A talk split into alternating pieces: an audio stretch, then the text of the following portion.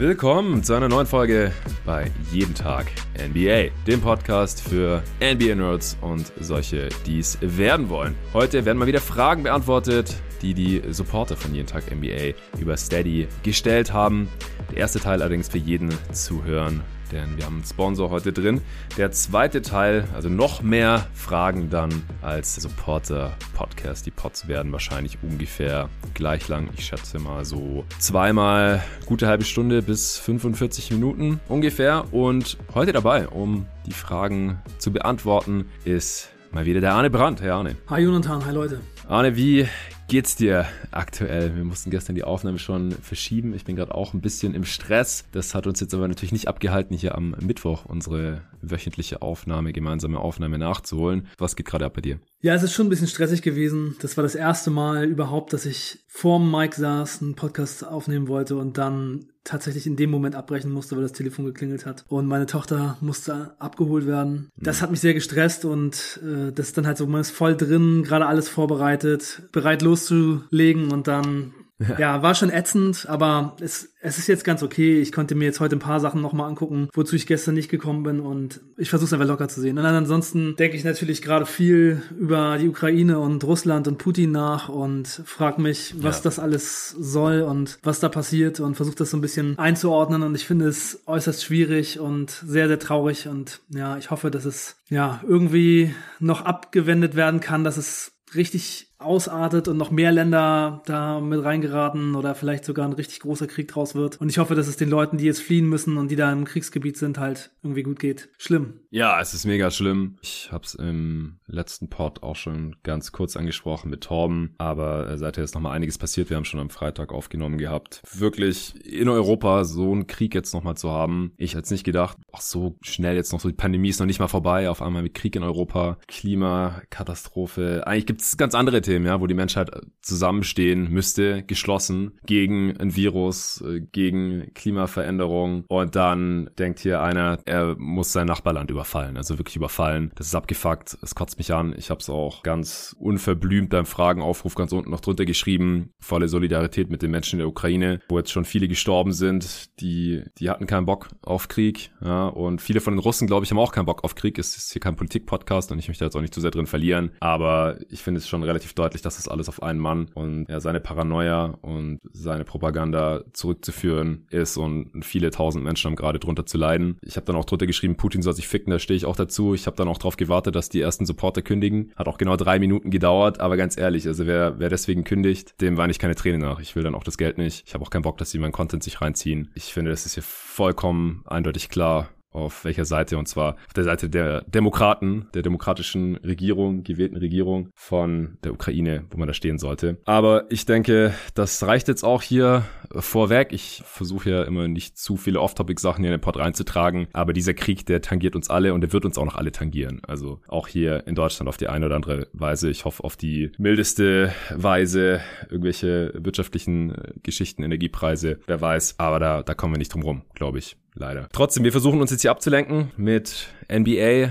Content. Vorweg gibt's noch eine Nachricht, die auch leider zu diesem Thema passt äh, vom heutigen Sponsor. Das ist Performance. Ist ja auch der Sponsor unseres Basketballteams in der FBL Berlin. Äh, wir beide kennen einen der beiden Gründer. Es ist auch der, der Teammanager und Mitspieler von uns von dem Team. Riff, äh, schaut an dieser Stelle. Und ich finde es eine sehr coole Aktion, die er und sein Bruder jetzt als Gründer und Geschäftsführer von Performance hier machen. Und zwar, wer bis Freitag bei Performance irgendwas bestellt, das ist eine der coolen Sporttaschen. Arne, du hast auch eine. Ja. Viele in unserem Team haben eine. Quasi das ganze jeden Tag NBA-Team. Alle Gäste haben schon eine entweder sich gekauft gekauft oder jetzt mit der Zeit auch abgecheckt bekommen über Riff. Ich habe vier Stück und ich höre auch immer wieder von Leuten, die sich eine holen. Hey, das ist die beste Sporttasche, die ich hier hatte. Einfach sehr, sehr praktisch. Gibt es in vier verschiedenen Größen. Und jede Tasche, die da verkauft wird, jede Sportkleidung oder auch Sportnahrung, die ich am Pod ja auch schon beworben habe, habe ich auch schon ausprobiert. Da geht der Gewinn zu 100 Prozent den Performance macht, bis einschließlich Freitag, 4. März, komplett an die bedürftigen Kinder in der Ukraine, es geht direkt an UNICEF, 100% des Gewinns. Deswegen will ich jetzt auch nicht meinen Rabattcode hier nennen, den es normalerweise immer gibt. Der gilt auch immer, bekomme auch immer wieder die Frage, hey, gilt der noch, oder nur an dem Tag, wo du Werbung dafür machst oder so? Nee, der gilt immer. Aber den will ich jetzt hier gar nicht nennen, weil dann gehen 15% weniger an Performance, weil ihr 15% Rabatt bekämt und dann bekommen die Kinder auch 15% weniger weil es halt weniger Gewinn gibt. Von daher, das äh, setzen wir jetzt heute mal aus. Wenn ihr mit dem Gedanken gespielt habt, euch eine Sporttasche zu holen oder irgendwas anderes bei performance.com zu bestellen, dann macht es doch einfach heute oder morgen. Dann haben die Kinder in der Ukraine auch was davon, weil die, die können am allerwenigsten dafür und die leiden gerade mit am meisten darunter, dass vor allem Krieg ist. Okay, kommen wir zu den Fragen. Heute gibt's verschiedenste Fragen. Mal wieder. Wir werden gleich die, die besten Value Deals der Liga besprechen. Ob Player Empowerment bei den Nets und bei den Lakers über die Stränge geschlagen hat und dem Team eigentlich schadet und somit auch den Stars dann schadet. Wir beantworten zwei Fragen zu Jason Kidd bzw. Rick Carlisle. Wir besprechen die Teams, die die beste Teamchemie haben, so unserer Einschätzung nach und vielleicht auch die, die keine so tolle Teamchemie haben. Und die letzte Frage in Teil 1 hier, da dreht sich alles um Spieler, die wir immer noch nicht so wirklich einschätzen können. So, sind die überhaupt gut oder wären das mal gute NBA-Spieler oder eher nicht? Vorweg eine Frage, die mich schon vor ein paar Tagen erreicht hatte. Und zwar ist es eine ja, technische Frage zum CBA, vertragliche Frage. Zwar hat der Dirk geschrieben, was ist der Unterschied zwischen einer Player Option und einer Early Termination Option und in welchem Fall macht es noch einen praktischen Unterschied? Gruß Dirk. Ja, er hat es ja selber schon so ein bisschen impliziert. Es macht eigentlich in der Regel kaum einen praktischen Unterschied, weil es auch so gut wie keine ETOs, also Early Termination Options, mehr gibt. In beiden Fällen darf der Spieler entscheiden, will er das letzte Vertragsjahr wahrnehmen oder nicht. Das eine, da muss er es eben aktiv machen, die Spieleroption aktiv ziehen, um das letzte Vertragsjahr auszulösen. Und bei der Early Termination Option muss er aktiv aus dem Vertrag aussteigen. Da gibt es ein paar kleine Unterschiede, die ja in der Regel gar keine praktischen Auswirkungen haben. Ich kann die mal kurz hier nennen. Zum Beispiel kann ein Vertrag nicht verlängert werden, wenn die Early Termination Option angewendet wurde, also wenn der Spieler aktiv aus seinem Vertrag ausgestiegen ist, dann kann der nicht mehr direkt an diesem Vertrag verlängert werden. Leuchtet auch irgendwie ein. Dann eine Veteran Extension kann eine Option beinhalten, also eine Spieleroption oder eine Team Option, aber keine ETO. Eine ETO ist nur in Fünfjahresverträgen zulässig. ETOs sind natürlich immer Player gebunden, also quasi wie gesagt eine Player Option. Nur eben, dass man aktiv aussteigen muss. Es gibt keine Team ETOs, das sind dann einfach Team Options. ETOs können im Gegensatz zur Player Option ein niedrigeres, also ein absteigendes Gehalt haben. Das ist vielleicht ganz interessant. Bei einem Trade Bonus, den haben ja manche Spieler auch den Vertrag rein verhandelt, dass man bis zu 15% höheres Gehalt bekommt, wenn man getradet wird. Da werden Option Years als restliches Gehalt mit einberechnet, als Berechnungsgrundlage, aber ETO Jahre nicht. Also es sind halt wirklich alles so Kleinigkeiten, die wahrscheinlich nur 0,1% der Hörer interessiert. Von daher, jetzt ist es mal gesagt, kann man, wenn man möchte, auch alles immer im CBA FAQ von Larry Kuhn nachlesen auf cbafaq.com. Nächste Frage, und da darfst du jetzt anfangen, Arne, von Benedikt Meyer. Er schreibt, moin ihr zwei, welche Verträge sind aktuell eurer Meinung nach die besten Value for Money, in Klammern ohne Rookie-Contracts natürlich. Warum ist es nicht Schröder, Zwinker-Smiley, Gruß, Ben? Ja, was sind gerade die besten Value-Deals? Oder willst du vielleicht kurz sagen, wieso es nicht Schröder ist? also es ist nicht Schröder, weil es Leute gibt, die mehr für ihr Geld bringen, aber ich würde auch gerne mal wissen, warum er jetzt gerade Dennis Schröder als Beispiel genommen hat, denn eigentlich ist sein Value ja schon ganz okay, ne? Ja. Also er hat ja jetzt einen sehr kleinen Deal gerade und zumindest die statistische Produktion, die er dafür liefert, die ist gar nicht so schlecht. Also es gibt bei SpotRack so eine Auflistung, also es das heißt auch Value, also Player Value, mhm. wo die halt so eine Berechnung machen, statistische Dinge, die geleistet werden mit dem Vertrag zusammengerechnet und da landet Dennis Schröder so auf einem Level mit Markus Smart und Devin Booker. Also mhm. äh, er ist gar nicht so schlecht. Nee, er verdient ja auch deutlich weniger als Smart und vor allem Booker. Ja, genau. Also nochmal für die Hörer, die es nicht auf dem Schirm haben, 5,9 Millionen, das war die Taxpayer Mid-Level Exception. Ja. Genau, also es gibt aber natürlich Leute, die für ihr Geld viel mehr bringen. Also ich habe einfach eine Liste gemacht mit sehr vielen Namen und habe mir davon da die ausgesucht, die mir am besten gefallen. Und ich würde sagen, Jokic und Embiid haben so den Case für den Number One Spot, verdienen 31 Millionen und sind beide einfach krasse MVP-Kandidaten, somit die besten Spieler der Liga und ich würde sagen, das sind die beiden besten Values in der Liga. Ja, das ist halt immer das Ding. Max Deals, die sind halt gedeckelt, Maximalgehalt 25, 30 oder 35 Prozent des Salary Caps, je nachdem, wie lange der Spieler schon in der Liga ist oder eventuell, wenn er gegebenenfalls die äh, Rose Rule erfüllt, dann kann er auch schon früher die 30 Prozent bekommen. Und manche Spiele sind einfach mehr wert als das. Sowohl für ihr Team als auch in einem Business-Kontext bringen die ihrer Franchise deutlich mehr ein, als äh, sie eben verdienen. Deswegen gibt's ja diese Deckelung, weil sonst würde LeBron wahrscheinlich keine Ahnung, 50 Millionen verdienen oder noch mehr. Oder ein Janis oder ein Kevin Durant, äh, wahrscheinlich auch eben in Jokic oder im Beat. Also vor allem nach der letzten Saison, nach dieser Saison jetzt, wo sie beide sich um den MVP battlen. Darum geht's übrigens dann in der nächsten Folge hier bei Jeden Tag NBA. Gibt's ein Awards-Update. Da werden natürlich auch wieder die MVP-Kandidaten besprochen und da sind die beiden natürlich auch gerade ganz vorne mit dabei und damit gut 30 Millionen natürlich auch ziemlich unterbezahlt. Ja, genau. Das ist halt schon auch eine Menge weniger als manch anderer. Na, Stephen Curry verdient viel mehr. Janis verdient zum Beispiel auch viel mehr Geld. Der verdient zum Beispiel 45 Millionen schon in dieser Saison. Ja, von daher ist das so mein bester Value. Dann habe hm. ich auf drei DeMar DeRozan, der ja auch äh, im MVP-Rennen auf jeden Fall ein kleines Wörtchen mitredet und Will Chamberlain Records bricht und der verdient in ja. dieser Saison 26 Millionen. Das ist natürlich auch ein, ein super Value. Dann habe ich auf Platz vier Dejan Murray, der auch einen Vertrag hat, der noch ein paar Jahre läuft. Also diese Saison und noch zwei danach für 15 15 Millionen, 16 Millionen und 17 Millionen. Jetzt gerade All-Star geworden, dreht gerade jetzt auch nochmal statistisch gesehen richtig auf, ist ein geiler Verteidiger, hat offensiv natürlich sicherlich noch ein bisschen Platz zu wachsen, aber so jemanden wie den vor seinem richtigen Breakout schon in so einem Deal drin zu haben, ist schon echt ganz schön nice. Dann habe ich noch Zach Levine. Ja. Der verdient 19,5, aber der Spaß ist nicht mehr lange. Ja, ist krass. Nur noch diese Saison, aber ist natürlich auch krass ein All-Star. Ja, das waren 78 Millionen Dollar über vier Jahre. Wurde damals sogar teilweise kritisch gesehen, weil er da einfach noch kein effizienter Scorer war und ansonsten auch nicht verteidigt hat. Kein guter Playmaker. Aber man hat natürlich die Anlagen gesehen ja. und mittlerweile performt der Deal ja auch massiv aus. Ja, All-Star-Starter für 19,5 Millionen. Das ist natürlich nice. Genau, die Kings hatten einen Offersheet gemacht und äh, die Bulls haben es gematcht. Und da haben viele Leute gesagt, das war vielleicht gar nicht so eine gute Idee, aber hat sich halt gezeigt, dass es doch eine gute Idee war. Dann habe ich noch Fred Van Vliet, so ähnlich wie Zach Levine, All-Star für 21 Millionen, aber auch der Spaß nach dieser Saison zu Ende und dann gibt's eine fette Extension oder einen fetten neuen Vertrag besser gesagt. Ja, und dann müsste man danach schon nochmal äh, dann anfangen, so über Antetokounmpo auch für 45 nachzudenken und auch andere Max-Spieler kommen dann wieder schon ähm, so ins Bild. Und ich kann ja einfach mal noch so ein paar Namen nennen von so Roleplayern, die ich mir noch aufgeschrieben habe, die, ja. die auch einfach krasse Verträge haben. Also Robert Williams Extension mm. für knapp, also um die 10 Millionen so für vier Jahre ist, äh, finde ich ziemlich nice. Jakob Pöltl 8,7 Millionen, äh, Caruso für knapp über 8, ja. dann Batum für drei, PJ Tucker für sieben, Vanderbilt für ungefähr vier. Chris Paul für 30 ist auch natürlich ein Schnäppchen.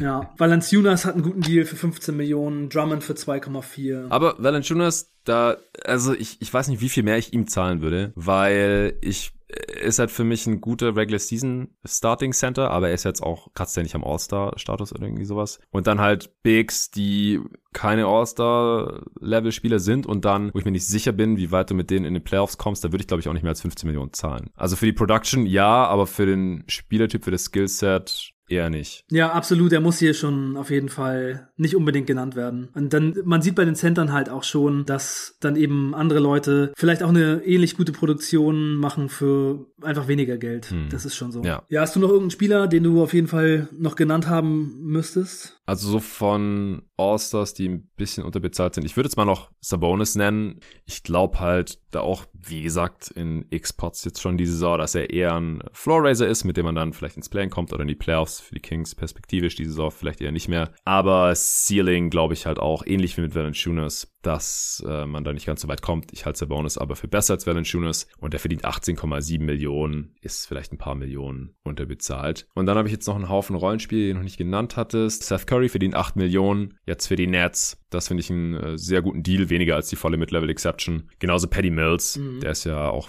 für äh, 6 Millionen zu den Nets gegangen für diese Saison, hat dann noch eine Player Option. Dann äh, einige hattest du schon genannt, die ich jetzt hier noch draufstehen habe. Gary Payton der zweite von den Warriors. Minimumvertrag unter zwei Millionen. Das ist natürlich sehr, sehr günstig für einen der besten Perimeter Defender der Liga. Klar, ist Bankspieler, aber Minimum. Also, wenn man da einen Spieler hat, der Teil der besten acht, neun, zehn Mann ist, dann ist es schon sehr gut. Genauso Otto Porter Jr. von den Warriors. Garrison Matthews, der jetzt zwei Millionen circa verdient bei den Rockets. Das ist sehr, sehr günstig. Noch Malik Monk hat einen Minimum-Deal bei den Lakers. Genauso natürlich sein Teammate äh, Camelo Anthony, der ein guter Scoring-Punch von der Bank ist fürs Minimum. Andre Drummond äh, ist für ein Minimum auch sehr, sehr günstig. Ich habe natürlich im Pod laut gelacht, als er vor nicht allzu langer Zeit noch einen Max-Deal haben wollte. Aber Minimum, das ist er auf jeden Fall mehr als wert. Von den Heat noch ein paar, die haben auch so sehr günstige Rotationsspieler noch in Max Strauss, Gabe Vincent, Caleb Martin, der auf dem Two-Way-Deal war, bis vor kurzem noch dann konvertiert wurde. Das war natürlich super billig und jetzt die Saison einen Riesensprung gemacht hat. Nick Batum verdient nur drei Millionen circa. Andre Godala übrigens hier nochmal ein Warrior fürs Minimum. Zwei Bucks habe ich noch Pat Connaughton und Bobby Portis mit viereinhalb für Portis und 5,3 Millionen für Pat Connaughton. Das ist natürlich günstig für Playoff-Rotationsspieler. Lou Dort, super günstiger Deal, Minimum für mhm. mehrere Jahre noch äh, als undrafted war der ja sogar von den Thunder, hat er das Geld natürlich erstmal angenommen. Mittlerweile performt er das mehr als nur aus. Maxi Kleber hätte ich noch von den Mavs, 8,9 Millionen das ist er auch auf jeden Fall wert. Also zumindest wenn er, solange er startet mit dem Skillset, wenn er fit ist, können die Mavs damit sehr zufrieden sein. Und auch mit Dorian Finney-Smith für diese Saison zumindest noch, ja, 4 Millionen. Dann hat er jetzt schon die Extension bekommen. Da wird er dann, was waren das so, 12, 13 Millionen für Ja. ja. bisher halt mit einem Drittel davon bezahlt gewesen. Okay, ich denke, das reicht dann auch zu dieser Frage. Da hat man jetzt einige Spieler genannt. Vielleicht haben wir irgendwen übersehen. Könnt ihr uns dann gerne wissen lassen. Die nächste Frage ist von Benjamin B. Er schreibt, Hallo ihr beiden, vielen Dank für den tollen Podcast. Äh, danke dir. Thema Player Empowerment. Zeigen die Beispiele Lakers und Nets nicht gerade sehr gut auf, wie sehr Teams auf die Nase fallen können, wenn sich ihre Superstars zu stark in die Entscheidungen hinsichtlich der Teamentwicklung einmischen? Wäre es nicht sogar für die Superstars wie James und Durant besser, nicht auch GM sein zu wollen, sondern sich auf ihre Rolle als Spieler zu konzentrieren? Beide waren offenbar nicht in der Lage, den Teamfit von Wunschverpflichtungen wie Westbrook und Harden richtig zu bewerten. Bei Westbrook passt es vom Skillset überhaupt nicht. Bei Harden war offenbar die Teamchemie zwischen ihm und Irving ein Recipe for Disaster. Von außen wurden diese Gefahren sofort bei Bekanntwerden der Trades benannt. Beide Teams könnten weitaus besser aufgestellt sein und bessere Championship-Chancen haben, wenn diese Trades nicht durchgeführt worden wären. Und die Trades wurden durchgeführt, weil die Spieler einen so starken Einfluss haben, scheint mir. Jetzt fange ich vielleicht an, nachdem du gerade loslegen musstest. Ja, ich denke, es wäre besser, wenn Spieler keinen Einfluss hätten oder viel weniger Einfluss hätten als in diesem Beispiel. Also ja, ganz grundsätzlich mal. Aber ich glaube, vielen Spielern fällt es schwer, gleichzeitig ein Top 3 Spieler der Liga so plus minus zu sein oder gewesen zu sein mit James und KD und sich dann aber komplett aus der Kaderzusammenstellung rauszuhalten. Harden fand ich in Brooklyn als Fit aber viel, viel besser als, als Westbrook in LA. Also in Anbetracht aller Umstände jetzt oder auf allen Ebenen finde ich das eigentlich kein Vergleich. Dass Irving und Harden nicht passen, war meines Erachtens und Berichten zufolge aber auch nicht wirklich abzusehen. Also Benjamin hätte geschrieben, das war gleich bekannt, als der Trade durchgezogen wurde. Sehe ich nicht so. Also so wirklich aufgekocht ist es ja wirklich erst in dieser Saison. Und dann auch erst als Kyrie jetzt zurückgekommen ist im Januar, da hat sich das Ganze dann so ein bisschen manifestiert, dass es Harden halt irgendwie angekotzt hat, dass er nur die Auswärtsspiele machen kann und allgemein, dass er halt ein weirder Dude ist irgendwie und dann hat er halt früher später keinen Bock mehr drauf gehabt, weil halt auch KD nicht da war. Das war natürlich auch ein bisschen Pech. Also klar, die Nets sind gerade so, dass Vorzeigebeispiel der Player Empowerment Franchises. Das heißt ja auch immer wieder von Leuten, die da näher dran sind, dass es bei den Nets einfach richtig heftig ist, welchen Einfluss Durant und Kyrie da hatten von dem Tag an, als sie da reinmarschiert sind. Aber ich glaube, dass es sich jetzt halt bei den Lakers und LeBron nochmal deutlich, deutlich negativer ausgewirkt hat, weil einfach Westbrook spielerisch so ein mieser, mieser Fit ist kurz nochmal um die Nets abzuschließen. Ich glaube halt, dass Harden jetzt im Endeffekt raus ist. Das hatte auch damit zu tun, dass es diese Saison so oder so schwer geworden wäre bei den Nets, weil solange halt Irving nur die Auswärtsspiele machen konnte, solange KD verletzt war, musste Harden halt das Team irgendwie tragen. Das lief nicht mehr so besonders gut. Und ich glaube, dass bei ihm halt Gewinnen gerade noch eine absolute Priorität hat, weil er hat noch keine Championship im Gegensatz zu Durant und Irving. Und er wollte wohl oder will wohl gerne noch eine haben. Und deswegen kann ich es halt auch irgendwie im Endeffekt so ein bisschen nachvollziehen, dass er dann raus wollte. Also ich würde die Nets hier so ein bisschen rausnehmen aus diesem Beispiel. Die Lakers passen da nochmal deutlich besser, finde ich, weil LeBron mittlerweile ja auch wirklich bewiesen hat, und das sage ich als LeBron-Fan, dass er, was Spielerevaluation angeht, also die Evaluation potenzieller Mitspieler, dass er das einfach nicht so gut kann wie Basketball spielen. Es sind halt auch einfach zwei verschiedene Jobs. Es gibt schon viele Beispiele jetzt bei LeBron, dass er angeblich irgendwelche Spieler haben wollte, dann haben die Teams die auch reingeholt und dann waren die Spieler gar nicht so toll. Also das gab es in Cleveland mehrfach. Man erinnert sich vielleicht noch, als dann auf einmal Dwayne Wade noch bei den Cavs mal kurz für eine halbe Saison da war oder auch Derrick Rose und so spielte einfach nicht gut zu LeBron passen, also zumindest wenn sie nicht mehr in ihrer Prime sind und man einfach durchs Talent dann überwältigt. Oder auch in Miami, als LeBron so von Napier geschwärmt hat, dann haben die Heat den gedraftet, Miami ist trotzdem nach Cleveland gegangen in der Free Agency, aber ich meine, Napier ist auch schon wieder nicht mehr in der Liga, also der war auch einfach nicht der zweitbeste Point Guard dieser Class, was LeBron ja damals äh, behauptet hat. So ehrlich muss man, glaube ich, einfach sein. LeBron ist kein guter GM. Es gibt da zwar schon auch einen Unterschied, finde ich, zwischen Aussagen, die er schon getroffen hat, wie, was ich, we need fucking Playmakers, hat er in Cleveland mal gesagt. Und dann aber auch, wenn es dann halt so konkret wird, wie traded für meinen Buddy Russell Westbrook. Weil letzteres sollte halt ein gutes Management dann so oder so nicht machen, falls Pelinka und Co. das nicht auch für absolut vielversprechend halten. Also es, es gibt dann da auch noch einen, einen kleinen Unterschied zwischen Pat Riley, der Shabazz Napier dann an 20 draftet oder so, weil LeBron ihn toll findet, oder Pelinka, der für Russ auf drei Championship-Player verzichtet in KCP, Kuzma und dann ja auch indirekt Caruso und dann auch noch einen ehemaligen Sixth Man of the Year mit Montrezl Harrell und Riley, der dann halt so ein Late First dafür opfert. Ich glaube, den sogar noch hochgetradet. Wie auch immer. Also ich glaube, wenn Pat Riley jetzt der GM der Lakers gewesen wäre, dann hätte der nicht für Westbrook getradet. Also da, da gibt's dann schon auch noch Unterschiede des Player Empowerments und bei den Lakers ist es jetzt halt komplett nach hinten losgegangen. Es soll ja auch ein Grund gewesen sein, wieso LeBron dann aus Miami weg ist, weil er da halt nicht so viel Macht und Einfluss hatte und sich Riley jetzt nicht so viel reinreden lassen hat von LeBron und Klatsch, wie es die Cavs getan hatten, dann auch wieder getan haben bei seinem zweiten Mal da und jetzt halt offensichtlich auch die Lakers, die jetzt ja aber zur letzten Trade Deadline da den Kurs geändert haben und nicht mehr das gemacht haben, was LeBron gerne hätte.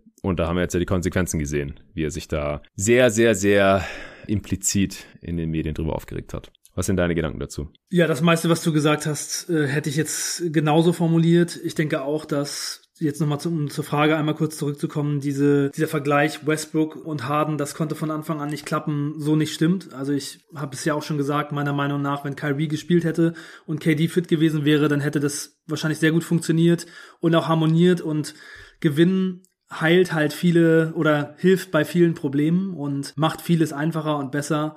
Wenn man dann aber eben alles alleine machen muss und das Team auch noch auf so einen Losing Streak geht, dann wird sowas halt einfach total vergrößert, das Problem. Und das war jetzt eben in diesem Fall so. Ich kann auch Harden gut verstehen, dass er raus wollte. Und ich finde auch, dass äh, er in Philadelphia einfach besser reinpasst. Also die Philadelphia 76ers brauchen sein Skillset einfach super doll und sind mit ihm gleich mhm. viel besser. Also spielerisch gefällt es mir dann da auch ganz gut, aber es hätte in Brooklyn halt auch funktioniert. Und äh, Westbrook zu den Lakers zu holen, ist einer der schlechtesten GM-Moves und wenn LeBron daran beteiligt war, dann ist es einfach nur mies und wenn das Management sowas dann auch noch mitträgt, ist es halt auch mies und dann kann man eben auch schon sagen, wenn Spieler, Starspieler Entscheidungen mitfällen wollen, die so schlecht sind und das Management macht das auch noch mit, dann macht man dann natürlich sein Team total schlechter.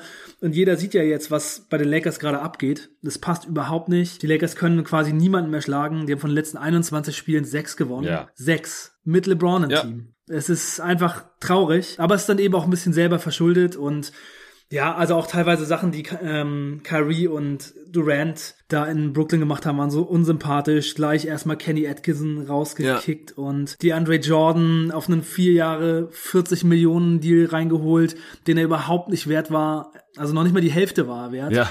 Dann ihn auch noch als Starter, dann Allen, der viel besser ist, der jetzt schon All-Star geworden ist. Also es ist einfach sowas von lächerlich. Ja, es sind einfach dumme, dumme Sachen, die da dann teilweise fabriziert werden, nur um die Stars glücklich zu machen. Und ich, ich kann es nicht verstehen. Also was würde denn passieren, wenn man einfach sagt, nein, das machen wir nicht. Wir entscheiden, was mit diesem Team passiert. Wir sind die Leute, die, die sich jeden Tag hinsetzen und über diese Entscheidung nachdenken. Ihr könnt vielleicht ein Wort mitreden, aber wenn das, was ihr machen wollt, einfach nicht gut fürs Team ist, machen wir es nicht. So müsste ja. man das. Es sind halt fragile Franchises, die total abhängig davon waren, dass diese Top-Spieler zu ihnen gekommen sind. Ja, ich meine, wo waren die Nets vor KD und Kyrie? Da waren die halt ein Fringe-Playoff-Team und davor waren sie jahrelang richtig, richtig mies, weil sie mit dem Trade, den sie davor gemacht haben, für irgendwelche Ex-Stars mit KG, Pierce äh, und Co. Äh, total auf die Fresse geflogen sind. Also die Nets wollen sich einfach in Brooklyn etablieren und können aber halt nicht dieses Selbstverständnis haben von, wir sind der Franchise, die wissen, wo es lang geht und wir haben schon gewonnen, wir haben einfach diesen Track Record. Die Lakers hatten den eigentlich mal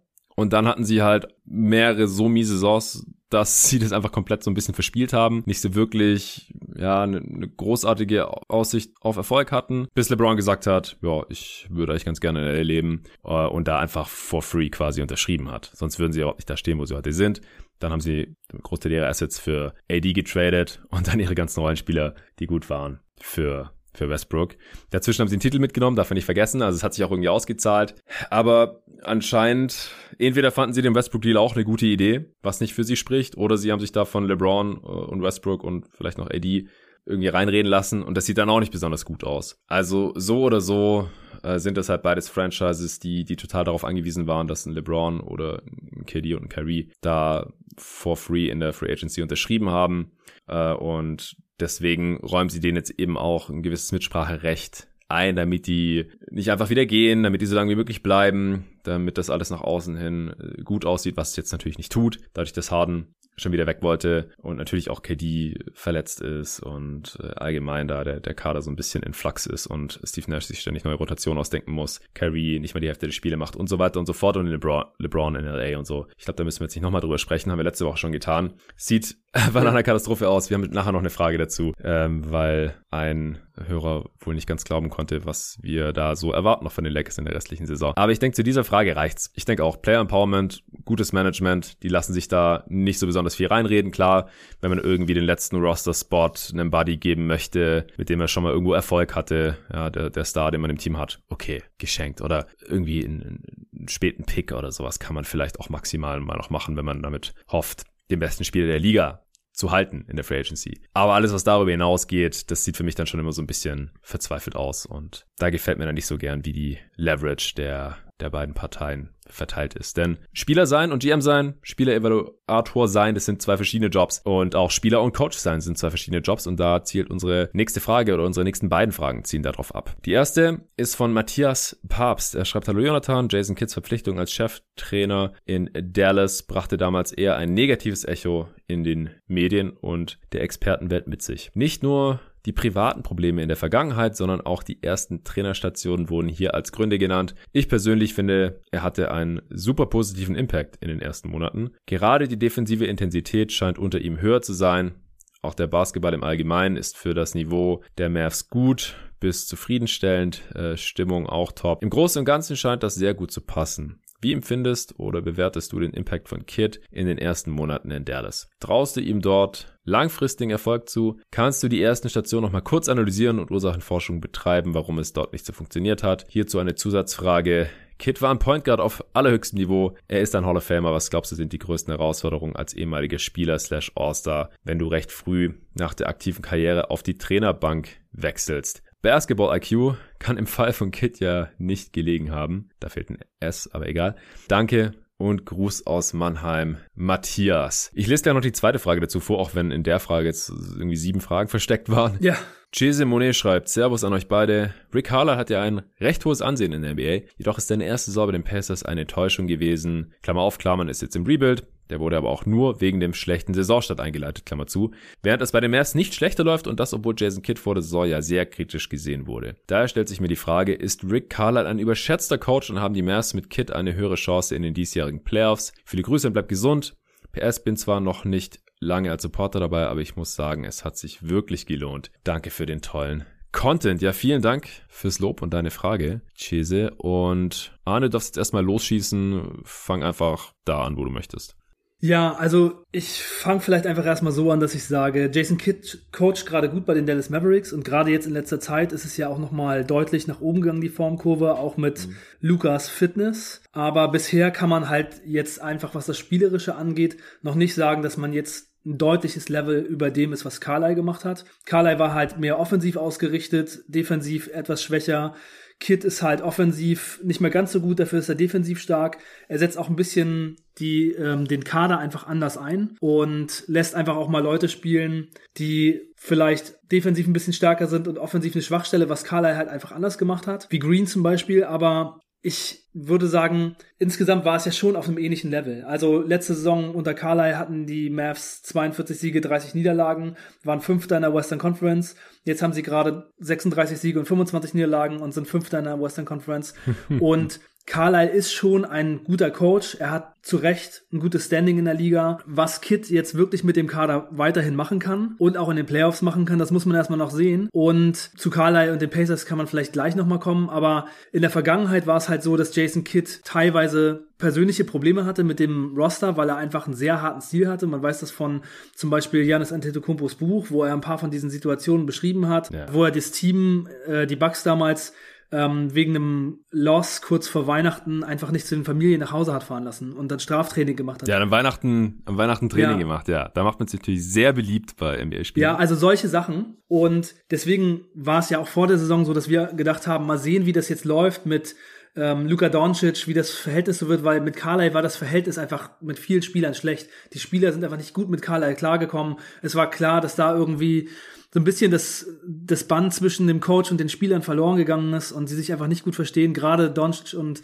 Carlyle sind nicht so gut miteinander klargekommen. Also man kann halt nur hoffen, dass Kid in den letzten Jahren auch als Assistenztrainer einfach gelernt hat, anders mit den Spielern umzugehen und wirklich einfach eher so ein Spielercoach zu sein, was ja was ja Ex-Spieler auch manchmal einfach sind, die dann einfach gut mit den Spielern klarkommen und den Spielern so ein bisschen geben, was sie wollen und alle versuchen glücklich zu machen. Und ich würde auch sagen, das ist ja auch so ein sehr, sehr wichtiger Punkt. Als Trainer ist man einfach auch so ein Manager von Expectations, die die Spieler haben. Jeder will eine Rolle haben, alle wollen eigentlich immer irgendwie mehr haben und man muss halt versuchen, den Leuten die Rolle zu geben, mit der sie zufrieden sind, eine generelle Zufriedenheit im Team zu erzeugen, Leute in Rollen zu packen, die sie, die sie erfüllen können, in denen sie aufgehen, dass alles zusammenpasst. Und ähm, ja, man kann nur hoffen, dass Jason Kidd das jetzt hinbekommt. Und noch ein letzter Punkt. Es gab ein Problem damals bei den Bucks, das weiß ich noch, dass er mit einem sehr aggressiven defensiven Scheme gespielt hat. Ja. Und dass sie ganz viele Würfe am Ring abgegeben haben und ganz viele Dreier aus den Corners. Und das hat in der ersten Saison gut funktioniert und dann immer schlechter, immer schlechter, immer schlechter. Und da wurde Jason Kidd schon auch als der schlechteste Trainer der Liga bezeichnet, weil er einfach auseinandergenommen wurde von den anderen Teams dann irgendwann und es nicht geändert hat. Und das ja. muss man jetzt halt gucken. Also die Mavs spielen jetzt gerade schon eine solide Defense, aber es gibt jetzt auch schon wieder die Tendenz, dass sie mehr Eckendreier als vorher abgeben. Sie versuchen dann natürlich aggressiv die Leute Leute von der Dreierlinie wegzurennen. Das haben wir ja schon besprochen neulich in dem Pod. Aber das ist halt auch sehr anstrengend und es ist eben auch sehr gefährlich, wenn man gegen Teams spielt, die das eben gut ausnutzen können. Ja, ja, da habe ich auch äh, mit Luca mich drüber unterhalten, wie die Bucks damals verteidigt haben. Und es erinnert mich ein bisschen an die Wolves diese Saison. Nur, dass bei den Bucks halt damals eine ganze Saison geklappt hat und dann drei Saisons nicht mehr. Und jetzt bei den, bei den Wolves wird es schon schneller ausgespielt. Das hatte ich ja auch von Anfang an gesagt. Ich glaube nicht, dass das bei den Wolves die ganze Saison überklappt, weil diese relativ aggressiv aggressiven defensiven Schemes, also die aggressiv auf den Ballhändler gehen, oft mit zwei Defendern und dann versuchen irgendwie hinten äh, Deflections oder Steals rauszuholen.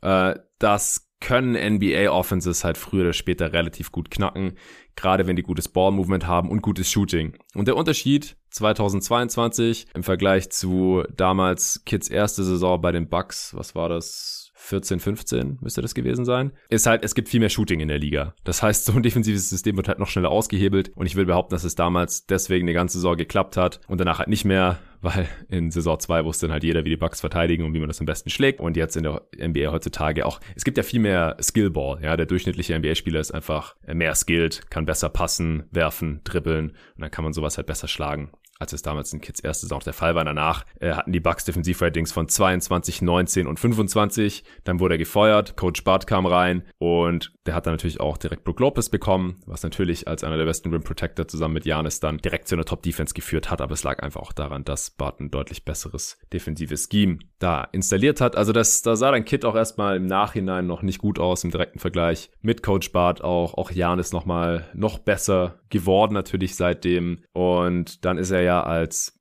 Assistenztrainer zu den Lakers und da auch Champ geworden, hat da wohl nochmal sehr viel gelernt, äh, ist jetzt wohl auch nicht mehr so ein, so ein harter Hund, weil ah, sowas kommt halt heutzutage einfach nicht mehr gut an bei den Spielern, bei äh, hier Jim Bollen, bei deinen Bulls, ja, die mussten auch so äh, ja. Linienläufe machen das und so ein Scheiß. super unangenehm ja. und ja, da hat einfach keiner Bock drauf. Auch Kid bei den Bucks damals, der hat auch Larry Sanders in einem Pool trainieren lassen, obwohl er nicht schwimmen konnte und dann irgendwie Panik hatte und der hat ja dann einfach seine Profikarriere auch beendet, weil er keinen kein Bock mehr hatte. Ich will nicht sagen, dass daran lag, aber das ist halt einfach, ja, das, das, das schreit für mich nach fehlender emotionaler, sozialer Kompetenz so oder Empathie oder wie auch immer. Es ist einfach kein Players Coach. Und da musst du dann halt wirklich schon so den Track Record entweder mitbringen, dass dich alle respektieren und sagen, hey, der ist schon so oft Champ geworden, wir machen das einfach so, wie der sagt und dann werden wir auch Champ. Aber wenn du halt Spieler bist und dann direkt danach Coach wirst bei den Nets damals auch für diese eine Saison, du hast ja gar keine Zeit umzuschalten und, und zu lernen und dich noch darauf einzustellen, weil nochmal, auch an dieser Stelle, Coach ist ein ganz anderer Job als Spieler. Es gibt sehr gute NBA Head Coaches, die nie Profi-Basketballer waren. Also das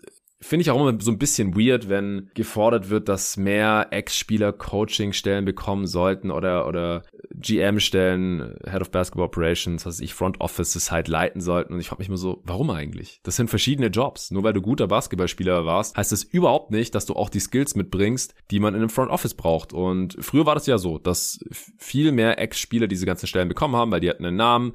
Teambesitzer dachten, ja, die verstehen was vom Basketball. Komm, äh, die lassen wir jetzt hier mal ran. Und dann wurde halt mit der Zeit realisiert, nee, warte mal, das sind völlig unterschiedliche Skills. Spieler zu sein, Coach zu sein, Scout zu sein, GM zu sein. Auch hier NBA, Analyst, Experte, Content Creator, Journalist, Schreiber, Podcaster, was auch immer. Äh, du hast neulich in einem Pod auch gesagt, so ja, es ist gut, wenn man selber gespielt hat. Habe ich danach auch nochmal drüber nachgedacht und ich weiß auch, dass es mir selber was bringt. Es hat auf jeden Fall seine Vorteile, wenn man selber spielt. Also ich meine, wir waren jetzt beide nie Profis, aber wir spielen halt immer noch aktiv Basketball und tun es auch schon sehr, sehr lang. Es bringt mir auf jeden Fall was, wenn ich Basketball analysiere. Aber auf der anderen Seite glaube ich, dass Ex-Spieler, gerade auch Ex-Profis oft denken, sie wissen alles besser, weil sie es halt selber gezeigt oder geleistet haben haben, gemacht haben, wie auch immer, sind dann oft nicht so offen, Sachen mal anders zu analysieren als immer aus dieser Spielerperspektive. Also ich glaube, es ist keine notwendige Bedingung. Ähm, es, es kann halt helfen, wenn man Spieler war.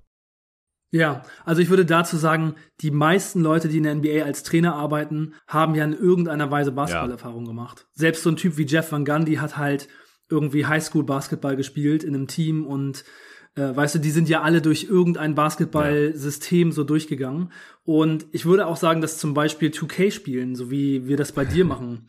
Und du machst das ja noch viel mehr als ich. Total cool ist, um so die Dynamiken ja. in Teams zu verstehen, weil man einfach dann sieht, oh shit, ich bin jetzt hier gerade auf diesem Spielfeld unterwegs und hier können gerade zwei Leute von meinen fünf ja. keine Dreier werfen. Ich muss hier was ändern. Ich komme gar nicht mehr irgendwie dazu, Punkte zu machen. Und einfach du machst ja dann auch diese ganzen Coaching-Einstellungen und so und so denkt man halt sich da rein, so denkt man viel mehr dann eben wie ein Coach. Sowas hilft einfach total. Also ich merke es jetzt gerade, wo ich wieder selber spiele, dass man einfach in Situationen so ein bisschen anders denkt. Es ist jetzt natürlich auf dem Level nicht ähm, der, der aller, die allergrößte Hilfe, aber ich glaube schon, dass es irgendwie hilft. Aber was du auch gerade gesagt hast, dass Spieler manchmal solche Dinge dann auch so ein bisschen falsch einschätzen, das sehe ich auch total. Also im Crossover-Podcast von Chris Mannix und Howard Beck waren drei Legenden zu Gast, Bob Pettit, Alvin Hayes und Rick Barry. Und Bob Pettit und Alvin Hayes sind halt zwei ehemalige Bigs, und wenn man dann so hört, wie die so über das Spiel reden, also die sind jetzt auch vielleicht nicht mehr so ganz so nah dran an der Liga. Also Evan Hayes ist anscheinend irgendwie in Miami und guckt sich da, glaube ich, Heat-Spiele an, meinte der. Ähm, also die gucken halt sich schon noch die NBA an.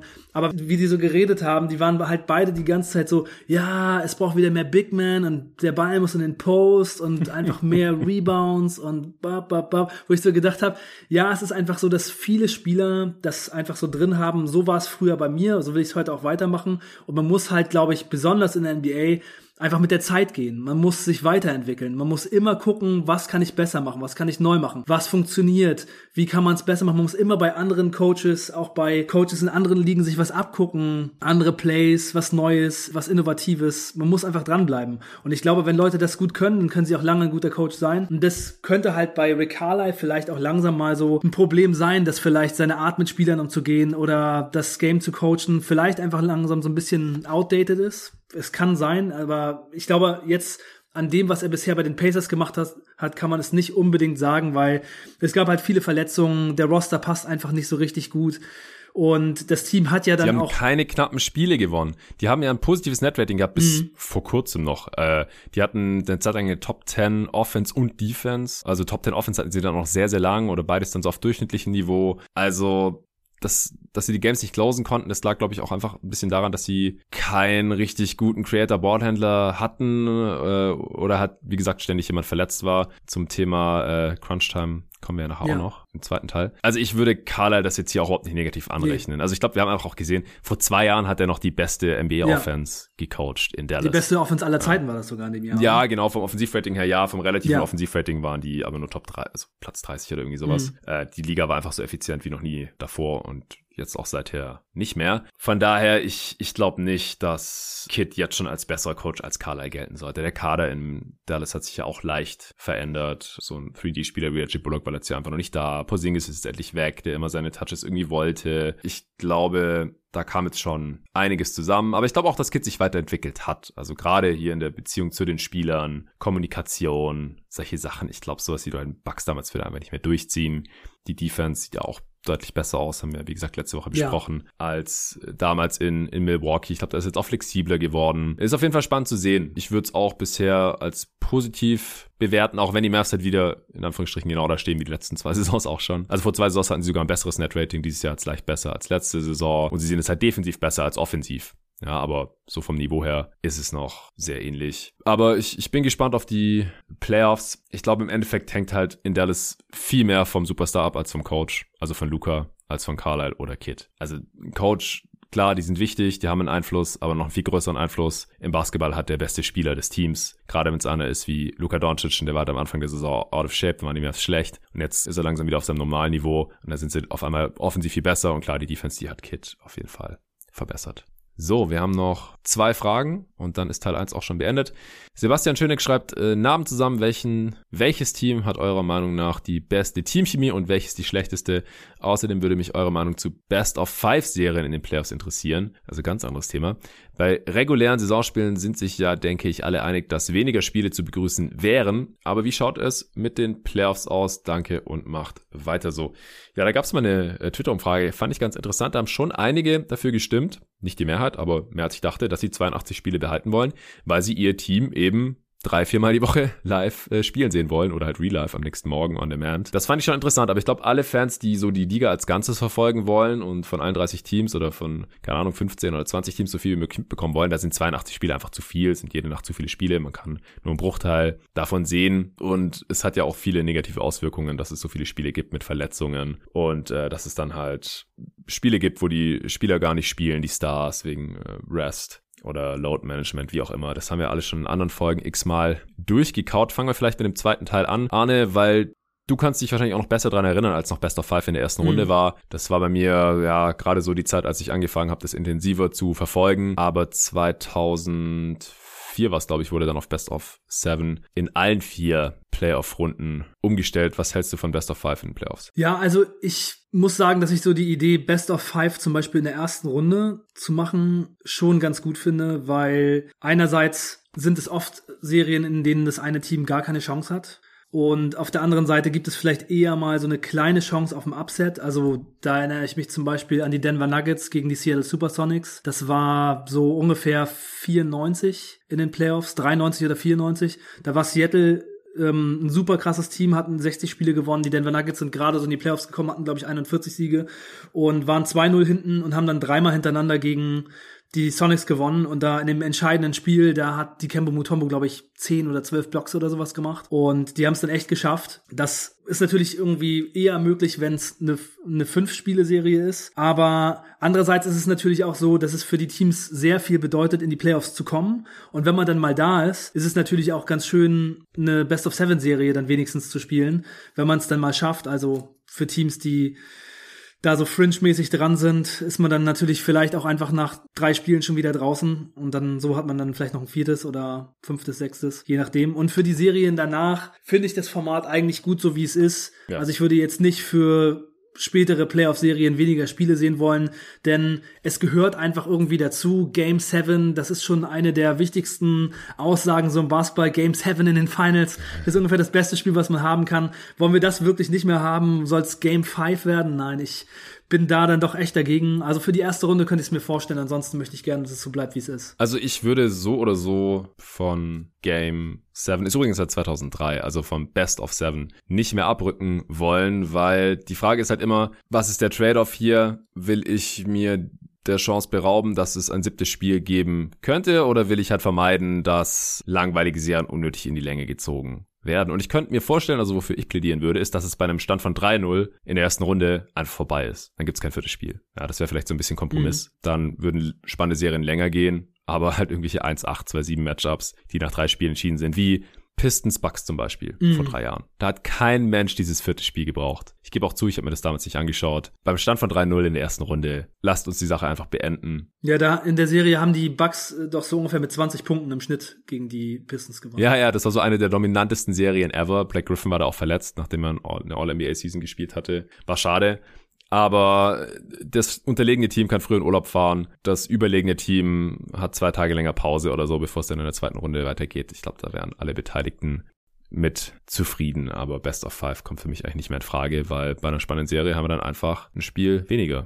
Ja, den Vorschlag finde ich eigentlich ganz gut, dass man bei 3-0 einfach sagt, so hier ist jetzt Schluss, ihr seid nicht gut genug, ihr könnt nach Mexiko fahren, ein bisschen Urlaub machen. genau, Cancun.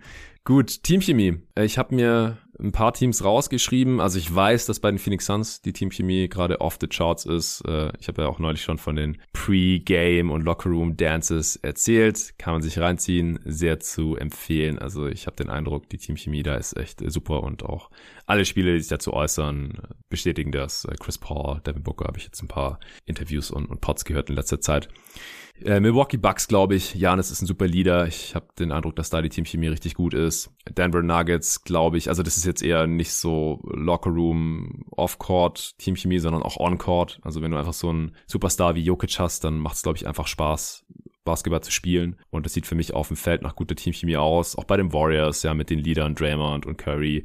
Die Struktur, die es da schon seit Jahren gibt. Jetzt auch Clay zurück, Igodala. Das ist einfach eine sehr, sehr gute Teamchemie. Es ist ein schwammiger Begriff, aber ich habe jetzt einfach mal ein paar Teams runtergeschrieben. Miami Heat, glaube ich, Heat Culture mit Butler und Bam und jetzt noch Lowry, der da reinpasst wie die Faust aufs Auge. PJ Tucker, das passt auch sehr, sehr gut, glaube ich, alles von der Teamchemie her. Äh, Cavs hatte ich auch den Eindruck, dass die eine gute Teamchemie haben. Das ist auch, glaube ich, relativ wichtig, wenn Teams ihr Spielermaterial so massiv outperformen, wie es die Cavs dieses Jahr tun. Hornets habe ich den Eindruck, dass eine gute Teamchemie vorhanden ist. Grizzlies natürlich, da wiederum äh, vor allem spielerisch, wenn man die Spielen sieht, glaube ich einfach, dass die Teamchemie sehr, sehr gut ist. Hast du da noch andere Teams oder andere Gedanken oder eine ganz andere Herangehensweise? Nee, also ich finde es sehr schwer zu sagen, weil während der Spiele sind viele Teams immer sehr engagiert, auch so füreinander und feiern die Plays ab und so. Da kann man immer gar nicht so viel rauslesen. Es ist dann schon vielleicht eher manchmal auch so ein bisschen ja so raten. Also zum Beispiel, ja. wenn man die Brooklyn Nets spielen sieht, dann sehen die halt aus wie ein Team, das eine gute Teamchemie hat zum Beispiel. Obwohl man ja schon erwarten könnte, dass es da vielleicht nicht so gut aussieht. Also mit den ganzen Sachen, die sie jetzt hatten, Hardens Abgang, Kyries Meinst du vor äh, dem Trade jetzt oder danach oder beides? Beides. Also jetzt auch danach. Also ich habe jetzt äh, heute noch bei einem Spiel von den Nets reingeguckt und die feiern halt auf der Bank die Plays ab und ja, also ich ich würde schon sagen, dass das während des Spiels bei vielen Teams dann eben doch ganz gut aussieht. Ja. Aber es gibt natürlich dann immer schon so Anzeichen für auch ein bisschen Unzufriedenheit. Also bei den Lakers finde ich merkt man es im Moment schon ziemlich doll auf dem Feld und auch so ein bisschen auf der Bank. Ich glaube, da ist einfach das Team jetzt schon so ein bisschen gebrochen. Ich glaube, die haben einfach gemerkt. Ja wir, wir können nicht gewinnen. Also da hängen die Schultern, da wird teilweise nicht richtig zurückgelaufen. Äh, LeBron, der steht manchmal einfach unglaublich da und, und, ja. und freest einfach mal so ein paar Sekunden, weil er ja. einfach gar nicht glauben ja. kann, was das wieder für eine Aktion war so. Mhm. Und dann sieht man einfach auch nicht, es gibt einfach auch nicht so viel zu feiern dann. Ne? Also das ist halt wirklich so, wenn man zusammen gewinnt, dann wird die Teamchemie automatisch besser. Und wenn man halt jedes Spiel auf die Glocke kriegt, dann ist es halt einfach schwer. Dann dann kann das halt einfach nicht, nicht so gut sein. Also, ja. Also ich meinte auch jetzt so während dem Spiel, so agiert dieses Team als mhm. Einheit aus meiner Sicht und jetzt nicht so, wie hart werden Dunks auf der Bank gefeiert, weil das feiern halt alle, ungefähr alle Teammates ja. in allen Teams, das ist klar. Und da fand ich halt die genannten Teams. Aber ja, die Lakers auf gar keinen Fall. ja. Also ich finde, man muss auf jeden Fall die Memphis Grizzlies nennen. Ja, ja. Ähm, wenn ich mir die ansehe, dann habe ich schon immer das Gefühl, die haben einfach so, die wirken halt gar nicht so richtig wie so ein, so ein typisches NBA-Profi-Team, sondern die wirken einfach wie so eine Truppe, die einfach zusammen ist und, und Basketball spielt. Ähm, einfach, ja, wie so eine, wie so eine Kumpelsklicke, die einfach auf dem Feld eben auch super gut, gute Chemie haben und so. Ja, also ich würde sagen, Phoenix und Memphis sind so die Teams, bei denen mir das am meisten aufgefallen ist, wie gut das alles zusammenpasst. Ja, bei den schlechtesten würde ich noch ergänzen Rockets, also auch eher dann das, was mhm. man da so gehört hat, ja. Porter Jr. fährt in der Abzeitpause nach Hause. Wood kein Bock in der zweiten Halbzeit zu spielen und so. Also das äh, scheint mir keine gute Teamchemie zu sein. Und wenn ich mir die Rockets anschaue, dann sieht's auch oft nicht nach dem Gegenteil aus. Nix ach, gefällt mir auch mhm. nicht so, wenn ich es mir anschaue und dann, was man da schon so mitbekommen hat. Ja, auch so, es gab dann ja auch diese Situation zum Beispiel, wo Julius Randall von so einem Assistant Coach ja. darauf hingewiesen wird, dass er irgendwas hätte anders machen sollen und der schlägt ihm das iPad weg. Ja, oder den Laptop. Sieht ja. halt so aus, als wenn er ihm gleich da einfach mal Schläge gibt äh, auf der Bank, ja. Nicht, das ist natürlich nicht so schön. Es soll nicht generell dafür stehen, wie es bei denen so aussieht, aber wenn man sowas mitbekommt, ist es natürlich schon nicht so schön und das ist dann eben auch der Frust. Ne? Also auch bei auch die Knicks hatten natürlich sehr hohe Erwartungen letzte Saison in den Playoffs gewesen und jetzt geht nicht mehr viel zusammen. Das ist natürlich sehr frustrierend. Ja, auch bei den Hawks. Also gerade so Teams, die so mhm. underperformen. Dann gab es diese Gerüchte, äh, dass John Collins unzufrieden sei, wurde dann dementiert. Da gab es Players-Only-Meetings. Das ist nie nie, nie ein gutes Zeichen für gute Teamchemie. Ich habe noch nie von einem Team gehört, wo ich dachte, die haben eine gute Teamchemie und dann Players-Only-Meeting. das ist immer, wenn es irgendwie Stunk gibt und hey, wir müssen ja mal was besprechen unter uns. Ja, das waren jetzt auch so die Teams gewesen, die ich noch aufgeschrieben habe. Letzte Frage für diesen Teil von Fabrice Moncheux. Er schreibt, hi Leute, wie immer Top Content. Danke dir. Welche Spieler könnt ihr immer noch nicht einschätzen, obwohl sie schon eine gewisse Zeit in der Liga sind. In Klammern bei mir RJ Barrett. Liebe Grüße und bleibt gesund. Ja, gesund sind wir endlich wieder. Wir hoffen auch, dass wir es bleiben können und ich hoffe auch, dass du, Fabrice, gesund bleibst.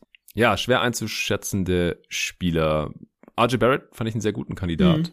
Es gibt ein paar solcher Spieler, die ganz gute Stats auflegen oder irgendwie interessant spielen, nur eben oft bei mittelmäßigen bis miesen Teams. Ich finde, da ist es dann immer am ersten so, dass ich mir noch nicht sicher bin, wird das mal ein guter NBA-Spieler oder ist es schon ein guter NBA-Spieler oder eher nicht. Äh, ich hau jetzt einfach noch mal ein paar raus. Ja. Houston, Christian Wood. Ich habe es auch in der Redraft mit Torben jetzt am Wochenende erschienen gesagt. Ich hätte den nicht so hoch gepickt. Ich bin mir einfach überhaupt nicht sicher, ob das ein Winning Player ist. Auch Kevin Potter Jr., auch Houston schlägt in dieselbe Kerbe. Ja, kann was am Ball, aber Streaky Shooter, sehr, sehr viele komische Entscheidungen, viele Turnovers bin ich mir auch nicht so ganz sicher bisher, wo ich den Spielertyp an sich eigentlich mag. Magst du mal noch ein paar raushauen? Ich habe noch. Ja, ich würde, ich würde einfach generell noch mal zu meinem Gedankenprozess dabei so ein paar Worte sagen. Ja.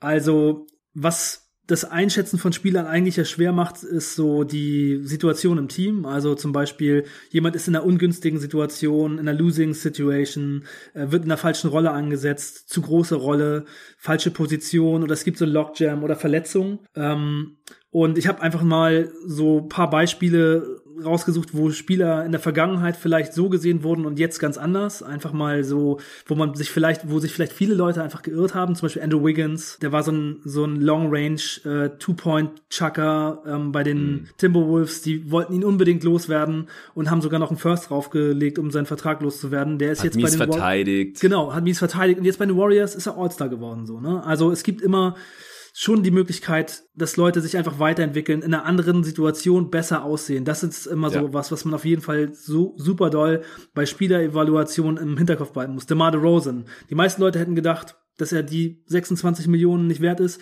Jetzt ist er im MVP-Race und ich habe ihn bei den besten Verträgen der Liga dabei. Darius Garland habe ich selber mal gesagt, ich halte nicht so viel von ihm, er hat so, so äh, Schwächen und ist sein Wurf gut mhm. genug. Jetzt ist er ein All-Star und ähm, es kommt halt darauf an, wen man neben ihm hat. Und da ja. gibt es so viele Leute. Ne? Batum haben viele schon abgeschrieben und jetzt spielt Batum eine super Rolle. Also es gibt halt viele Spieler, die man jetzt gerade vielleicht nicht richtig einschätzt, die in der Zukunft nochmal ganz anders aussehen können.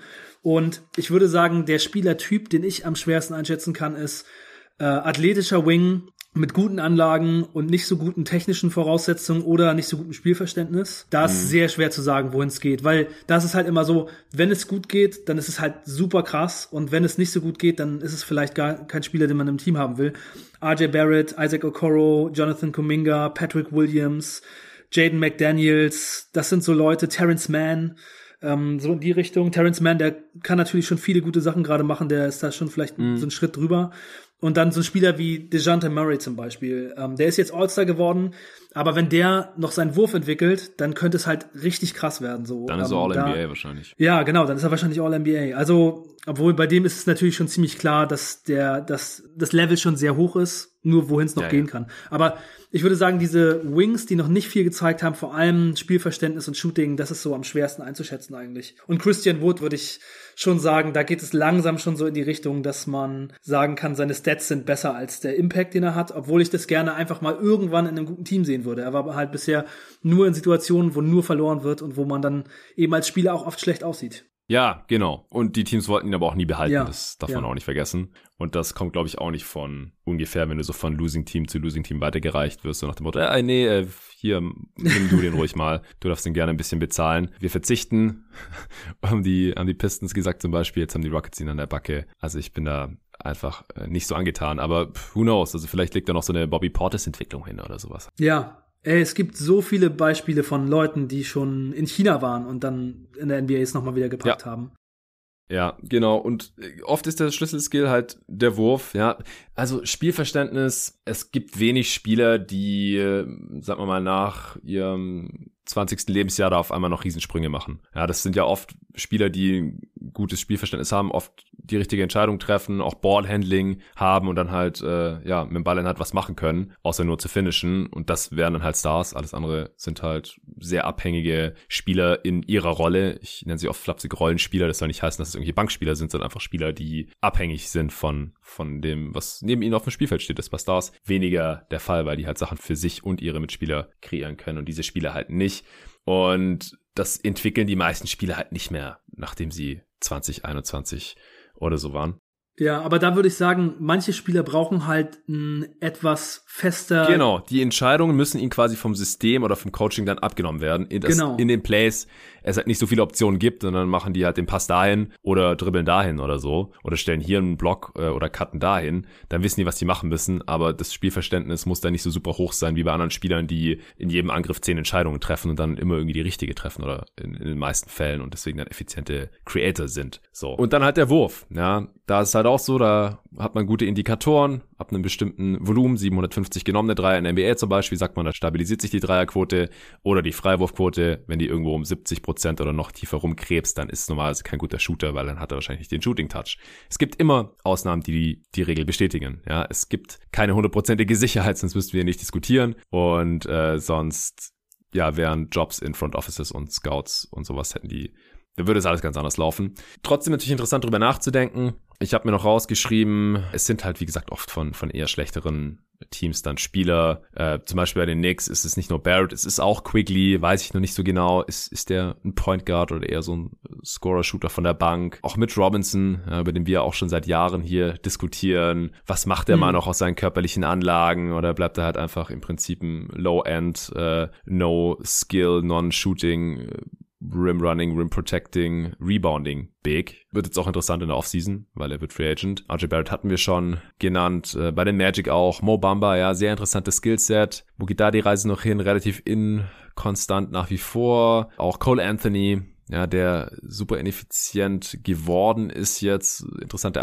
Ansätze zeigt als athletischer Guard, der eigentlich ganz guten Wurf zu haben scheint, aber die Quoten sehen gerade einfach nicht so geil aus. Auch bei OKC, Pokuschewski immer noch keine Ahnung, was aus dem Typ wird. So, so ein seltsamer Spieletyp halt auch. Ja, vor allem auch wenn Spieler seltsame Skillsets haben, die man so noch nicht gesehen hat in der NBA, dann kann man sich halt auch an überhaupt nichts orientieren. Man gab es denn schon mal so einen dünnen Seven-Footer, der Ballhandling und Passing hat wie, wie ein Guard. Und ansonsten weiß man nicht so genau, was der machen soll. Auch Baisley, sein Teammate bei den Thunder, bei den Pistons, Isaiah Stewart, bin mir auch nicht so ganz sicher, wohin die Reise da führt. Ja, hast du noch irgendwelche Namen?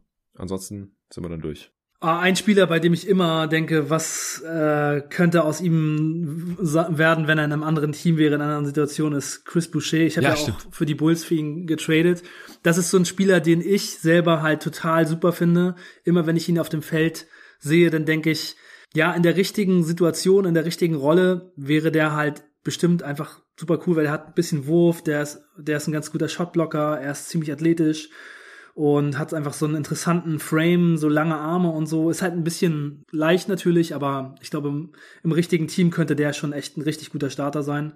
Das ist so einer. Aber ich glaube, bei Boucher ist der Zug halt langsam auch abgefahren, weil man muss halt auch immer aufs, aufs Alter schauen und Boucher ist ja jetzt bald schon Ja, 30. aber ich sehe das mittlerweile nicht mehr so eng. Für mich ist das Alter da nicht so eine große Sache. Es gibt so viele Leute, die einfach, weißt du, so wie JaVale McGee zum Beispiel, ne? Der wird halt zwei Jahre rumgereicht, dann kommt er zu den Suns und auf einmal boom, da passt er rein dann macht er nur geile Sachen von der Bank und ist einfach super gut. Es gibt so viele Beispiele von Leuten, die die einfach oder oder Biombo, ne? Der ist halt irgendwie bei den Charlotte Hornets, die mhm. können gar nicht darauf warten, endlich mal einen besseren Center zu haben.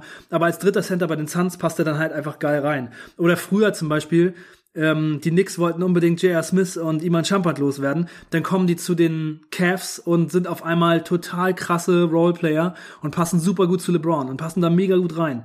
Es, ist, es gibt einfach so viele Beispiele davon und die Situation, in der man ist. Ich meine, die Raptors haben ja Boucher auch irgendwie so ein bisschen entwickelt und hochgebracht und so. Und manchmal ist es eben auch so, dann ist man da so der, der Lehrling und dann kommt man über den Status nicht hinaus. Da muss man manchmal einfach irgendwo anders hin und dann kriegt man vielleicht nochmal eine andere Chance und eine andere Rolle. Also ich könnte mir das schon gut vorstellen. Ich, so ein Typ wie den hätte ich gerne in meinem Team und würde dem gerne ein bisschen mehr Verantwortung geben. Aber klar, sein Decision-Making ist auch nicht so geil. Defensiv ist er manchmal ein bisschen überfordert. Der ist vielleicht auch einfach nur ein Bankspieler und ähm, ja, es ist auch einfach vielleicht nicht mehr drin. Aber ich habe halt schon Ansätze von ihm gesehen, wo ich manche Spiele von ihm gesehen, wo ich so dachte, also er oder Siakam, die können halt manchmal gleich geil spielen, so, ne?